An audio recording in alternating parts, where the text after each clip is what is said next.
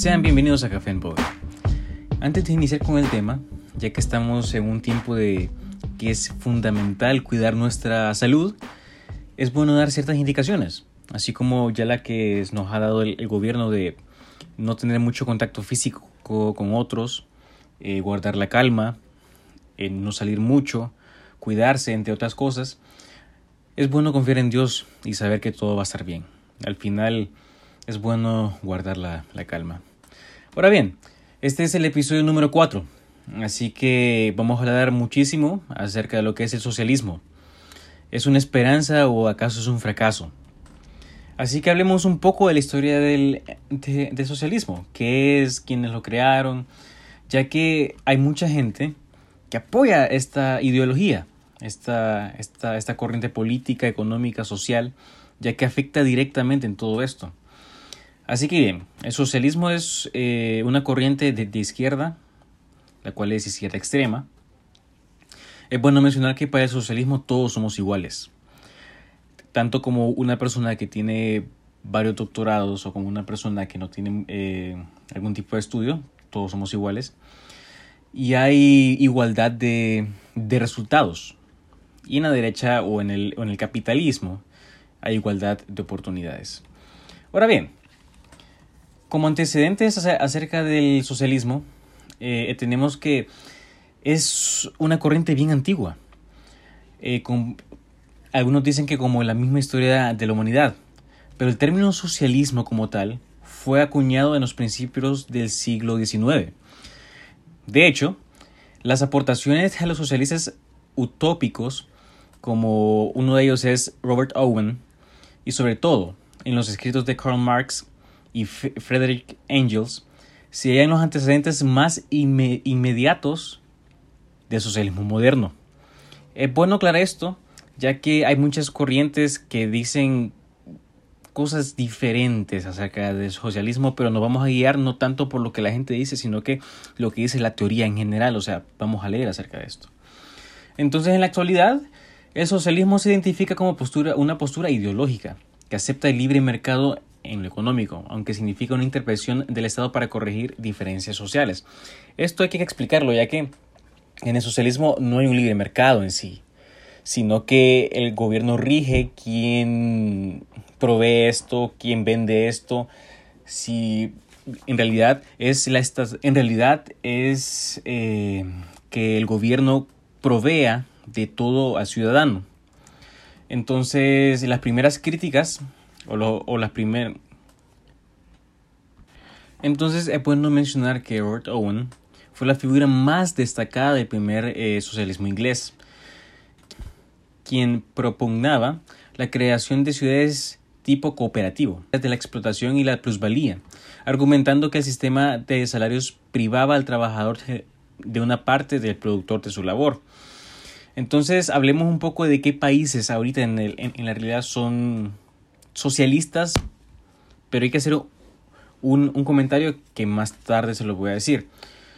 Uno de los países que más hace mención de socialismo es China, la cual es una república eh, popular. Eh, también está Corea del Norte, que su sistema es una república popular democrática. Cuba, que es una república socialista. Está Laos, que es una república democrática popular. Está Vietnam también, que es una república socialista. También está Venezuela.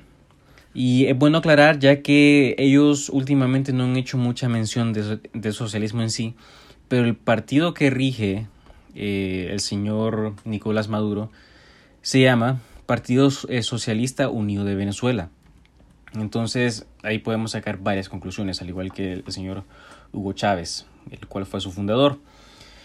Entonces, eh, también hay otros países que son democráticos liberales y que son de izquierda, pero la verdad es que, como les mencionaba, hay un hincapié que hay que tocar, que es China, ya que en la actualidad China es una potencia.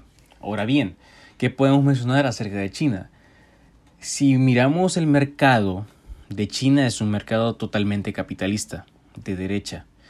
Es bien interesante ya que en realidad solamente algunas de sus leyes se han quedado como socialistas en sí, y ya que el partido que rige esta, esta república es el, el Partido Popular, el Partido Comunista de China. Pero en realidad este país se ha potencializado de esto, de, del, del, capitalismo. Hoy en día es increíble todo lo que China fabrica con una calidad, in, una calidad incomparable. Nuestros celulares, nuestras computadoras, algunos de los carros que incluso aquí en Honduras utilizamos son chinos y son muy muy buenos. Ahora bien, ¿qué dice el socialismo acerca de, de un país? O sea, ¿qué es lo que propone?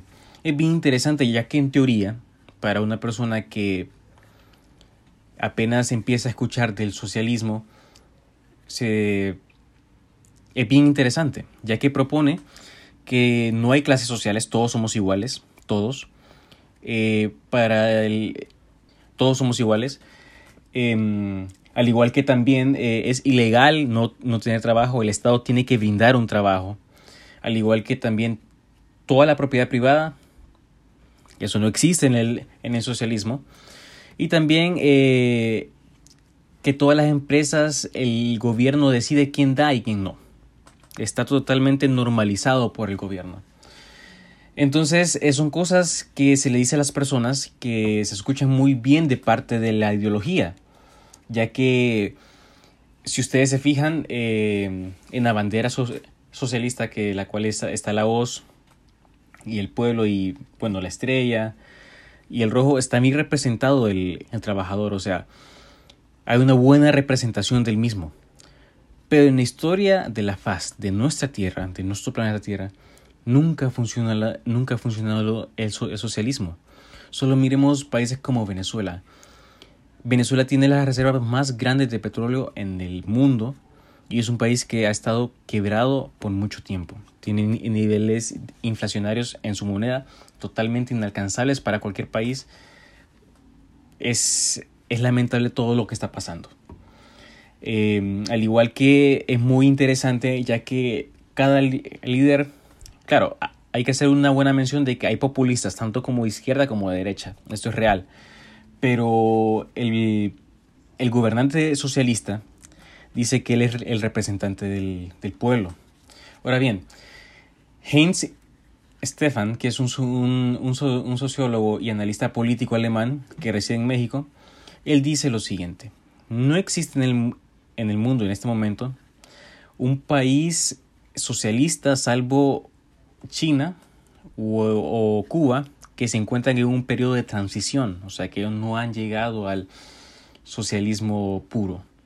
¿Qué quiere decir esto? O sea, ningún país entonces ha logrado ser socialista, entonces eh, aún se encuentran en transición. Ahora, si nosotros no vamos a la historia, más en China, Hace unos años eh, China era un país completamente pobre hasta que implementó un mercado capitalista fue que fue creciendo poco a poco y muy interesante ese tema. Probablemente en algún futuro aquí en el podcast lo, lo, lleguemos a, tocar. Ahora bien, em, China tiene una, una economía de mercado puramente capitalista. Y bueno, todos sabemos cómo es Cuba en la realidad, o sea, el gobierno rige los salarios, qué, come o qué no y cosas por el estilo. Entonces hablemos también de los máximos exponentes del socialismo en nuestra región, en, Latinoamérica. Hablemos un poco de Fidel Castro. Es bien interesante ya que el señor Fidel Castro salió en, en, la revista Forbes como uno de los reyes, reinas y dictadores más ricos de todo el mundo.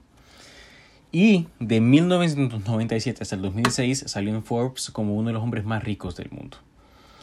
Entonces es un, ex dictador cubano con unos 900 millones de dólares en sus arcas. También está el señor Hugo Chávez, que decía, y son palabras textuales, decía que ser rico es malo. Pero él tenía a su posesión 17 fincas, empresas, flotillas de camionetas, joyas y bienes valoradas en más de 2 mil millones de dólares.